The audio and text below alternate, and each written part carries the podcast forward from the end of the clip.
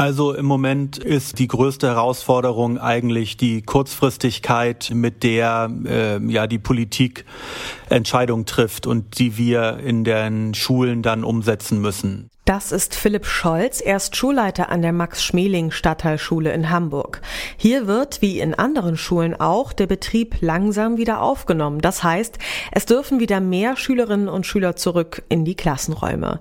Damit steigt das Risiko, dass wieder mehr Menschen an Covid-19 erkranken. Um das Risiko möglichst gering zu halten, müssen die Schulen Hygienepläne einhalten. Die Vorgaben sind sehr streng, gleichzeitig aber ist das Personal an den Schulen reduziert. Wir stellen uns deswegen die Frage, wie gut funktionieren die Hygienepläne an den Schulen? Ihr hört Detektor FM. Heute ist der 11. Mai 2020. Mein Name ist Maureen Welter. Hi.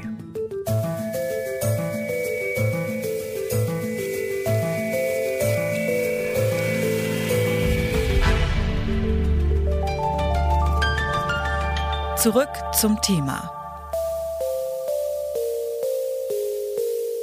Nach über einem Monat Homeschooling öffnen sich nun nach und nach wieder die Türen der Schulen. Um das Infektionsrisiko zu minimieren, wurden nun die Hygienepläne der Schulen weiter ausgearbeitet. Als Vorbild dafür gilt der Entwurf aus Rheinland-Pfalz. Dieser Hygieneplan legt unter anderem fest, wie viele Schülerinnen und Schüler am Unterricht teilnehmen dürfen, wie oft gelüftet werden sollte oder wie oft die Toilette geputzt werden muss.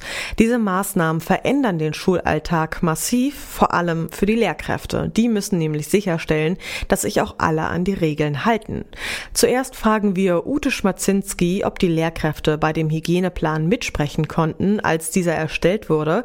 Sie arbeitet im Bildungsministerium und hat den Entwurf mitentwickelt.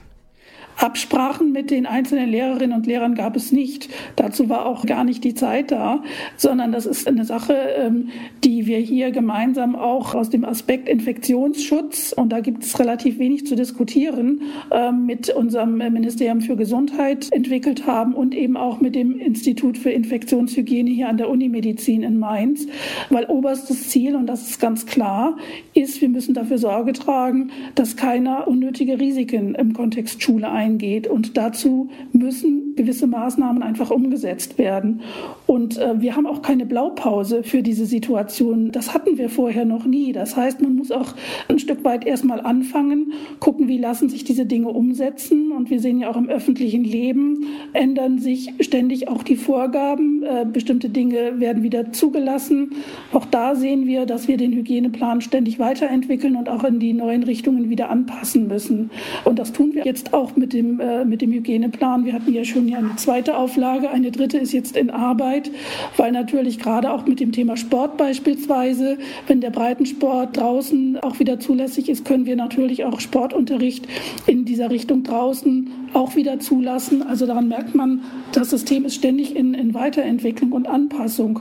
Und wir lernen natürlich auch ein Stück weit äh, durch die Rückmeldungen, die uns äh, die Schulen geben. Und wir stellen auch fest, dass da durchweg auch ähm, zum Teil sehr kreative Lösungen gefunden werden für ungewöhnliche Situationen. Können Sie uns da vielleicht ein Beispiel nennen für gerade die Leute, die sich das noch nicht so richtig vorstellen können? Also ich sage mal so, wir haben ja angefangen mit den äh, Schulklassen und den Bildungsgängen, äh, die jetzt diese Woche Prüfungen machen. Und mir hat eine Schule rückgemeldet, die äh, hatten dann alle Sorge, was passiert, wenn wir uns jetzt vor der Prüfung gegebenenfalls noch infizieren. Äh, und die sind dann wirklich hingegangen und haben gesagt, wir nehmen diese, diese ganze Gruppe äh, in einen völlig separaten Gebäudetrakt mit eigenen Sanitäranlagen, eine, einem eigenen kleinen Schulhof ähm, und sorgen dann dafür, dass wir quasi den Kontakt zu anderen so weit minimieren, dass wir da möglichst gar kein Risiko eingehen. Also das heißt, man guckt natürlich immer, was sind die Gegebenheiten der einzelnen Schule. Manche Schulen haben äh, wirklich hervorragend dann für ihre Schülerinnen und Schüler Wegepläne auf den Boden geklebt, wo darf wer wann lang gehen, mit, mit unterschiedlichen Farbmarkierungen, damit es für die Schülerinnen und Schüler auch leichter ist, wer benutzt welchen Treppenaufgang und die roten Gruppen gehen, gehen nur da lang und die grünen kommen aus der Richtung. Also man, man ist dabei, auch vernünftige Konzepte zu finden, die für die einzelne Schule auch umsetzbar sind, weil die Schulen auch von den Gebäuden her natürlich so unterschiedlich sind, dass das nur schwer von Mainz aus zentral regulierbar ist. Der Hygieneplan ist also ohne die Lehrkräfte entstanden. Die können sich nun im Nachhinein dazu äußern. Wo vielleicht noch Verbesserungsbedarf besteht, das frage ich Philipp Scholz. Er ist Schulleiter an der Max-Schmeling-Stadtteilschule in Hamburg. Also im Moment ist die größte Herausforderung eigentlich die Kurzfristigkeit, mit der äh, ja die Politik Entscheidungen trifft und die wir in den Schulen dann umsetzen müssen. Das heißt, wir haben teilweise immer erst ein, zwei äh, Werktage, bevor eine Entscheidung umgesetzt werden muss, weil beispielsweise Prüfungen anstehen, erst die Vorgaben bekommen, wie die Dinge denn zu laufen haben. Das ist eigentlich das Schwierigste, denn wir sind eine Schule mit insgesamt 1100 Schülern und 150 Mitarbeiterinnen und Mitarbeitern und die müssen wir dann ja auch noch informieren. Das Schwierigste bei der Umsetzung der Hygienepläne war sicherlich die Raumplanung. Wir hatten die Vorgabe, dass äh, nur eine Gruppe am Tag einen Raum nutzen darf und bevor eine zweite Gruppe ihn nutzen würde, er einmal komplett gereinigt und desinfiziert werden müsste.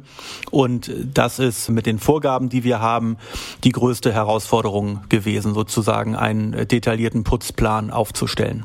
Konnten Sie diese Herausforderungen meistern? Ja, wir konnten das meistern, da wir da ein sehr tolles Reinigungsteam bei uns an der Schule haben und äh, auch die Kollegen da ganz toll mitgewirkt haben. Wir haben beispielsweise auch Kollegen gehabt, die haben ganz eifrig äh, Laufwege auf den Boden geklebt und haben das so unterstützt. Und die Reinigung war aber sozusagen der neuralgische Punkt, um den wir alles drumherum geplant haben. Und hätten wir das nicht hinbekommen, hätten wir dann äh, einzelne Lerngruppen auch zu Hause lassen lassen müssen, weil wir für die Reinigung der Räume dann nicht äh, hätten Gewähr nehmen können. Schauen wir mal auf die nächsten Wochen. Die Schulen sollen weiter geöffnet werden.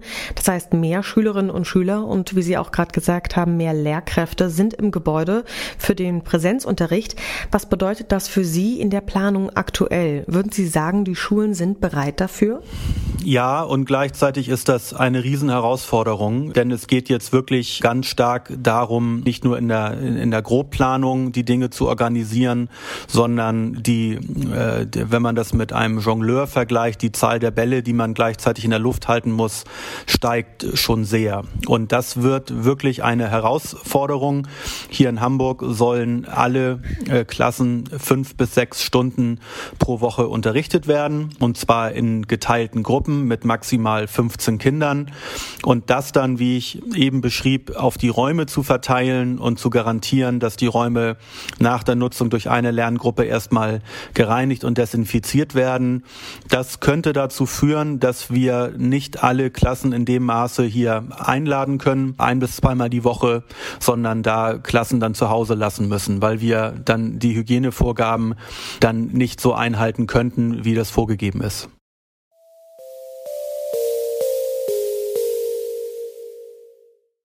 Das größte Problem sei laut Scholz vor allem die mangelnde Kommunikation zwischen den Ministerien und den Schulen gewesen. Ute Schmatzinski erklärt, dass die Zeit sehr knapp war, als der Plan entstanden ist. Man hat die Lehrkräfte aus Zeitgründen nicht mitsprechen lassen können. Das führt dazu, dass nicht alles immer in der Praxis umsetzbar ist. Philipp Scholz betont dabei vor allem die Raumplanung. Er und die Mitarbeitenden an seiner Schule haben sich dennoch mit den Vorgaben arrangieren können. Das liegt jedoch nicht unbedingt an dem Entwurf an sich, vielmehr funktioniert es an der Schule so gut, weil das Personal sehr engagiert ist. Das bedeutet also, hätte die Zusammenarbeit zwischen Reinigungspersonal und Lehrkräften nicht so gut geklappt, hätten sie einige Klassen zu Hause lassen müssen. Das war's für heute. Falls euch die Folge gefallen hat, abonniert uns doch gerne überall dort, wo es Podcasts gibt.